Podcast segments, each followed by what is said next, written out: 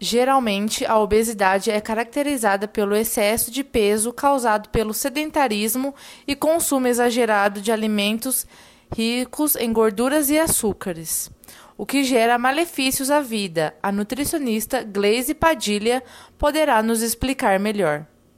É preciso fazer uma avaliação individual e é nessa avaliação que iremos descobrir se a pessoa tem alguma doença associada através de exames laboratoriais e também iremos descobrir como é seu estilo de vida, se pratica alguma atividade física e também o mais importante, como é a sua relação com a comida para descobrirmos o que está acarretando esse excesso de peso.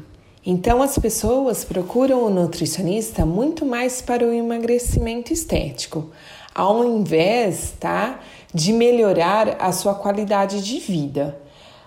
E ah, acabamos sempre mostrando a importância mesmo de ter uma alimentação balanceada e saudável.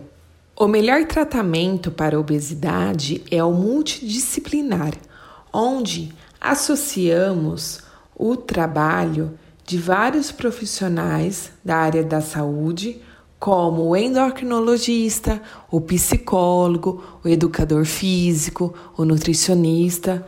Então, juntos, essa equipe irá proporcionar o melhor tratamento tanto na melhora clínica como na qualidade de vida dessa pessoa. Conviver com a gordofobia é um grande desafio, mas muitos se perguntam: o que é gordofobia? O estigma social da obesidade é o preconceito com alguém que está sobrepeso ou obesidade.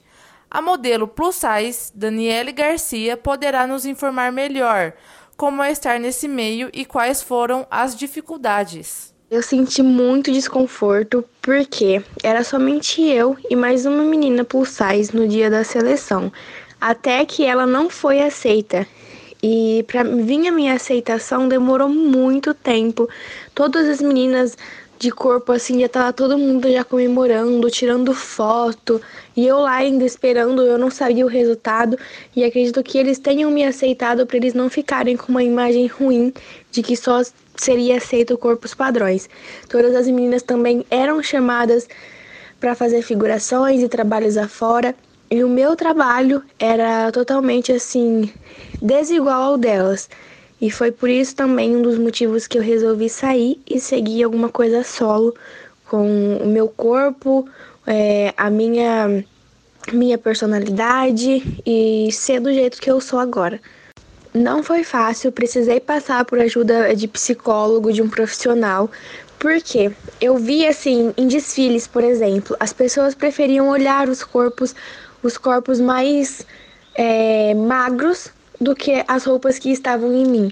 Então eu me sentia muito diferente. Eu achava que eu era diferente do que as pessoas eram. Tentei fazer várias dietas por corpo perfeito, não por saúde. É, acho muito essencial de que as pessoas têm sim que quebrar padrões e ser do jeito que é, tem que ser aceitado do jeito que é, porque ninguém é igual a ninguém. Então, se você é gordo, se você é magro, se você é homossexual, você tem a sua personalidade e você pode ser muito além do que você pode imaginar. Então, eu acho que essa quebra de padrões assim entrou numa hora certa para, por mais que ainda haja preconceito, numa hora certa para que as pessoas também possam se é, ter confiança nessa quebra de padrões e ser do jeito que é. O termo plus size surgiu nos Estados Unidos e significa tamanho maior.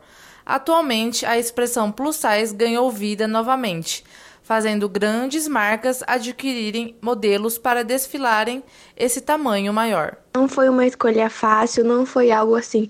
Nossa, eu entrei, já foi tudo fácil, me aceitaram. Não. É, por isso eu quis ir mais a fundo para mostrar para as pessoas, para mostrar para preconceituosos, para gordofóbicos e tudo que tem direito ao preconceito, de que a gente plus size pode sim ser o que quiser, vestir o que quiser, posar para o que quer, entende? Então eu quis isso para quebrar um tabu tanto para minha aceitação quanto para de outras pessoas. Toda certeza, minha maior dificuldade sempre vai ser as pessoas, porque querendo ou não, por mais que haja quebra de padrões, é, sempre tem aquela pessoa que te olha com um olhar de preconceito, é, de que você está feia, entendeu?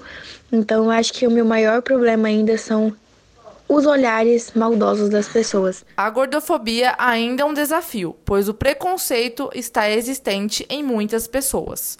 Porém, mesmo sendo um desafio, o mercado de trabalho vem crescendo e ganhando seu espaço na sociedade.